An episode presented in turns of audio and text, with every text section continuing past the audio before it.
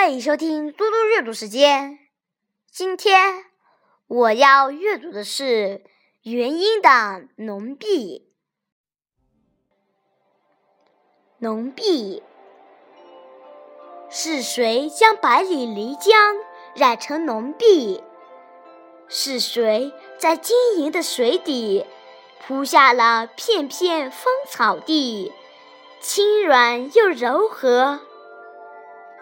船行在绿玻璃上，人影倒在绿玻璃下，绿草在水底探起头来，像是向水面上问：“你下来吗？”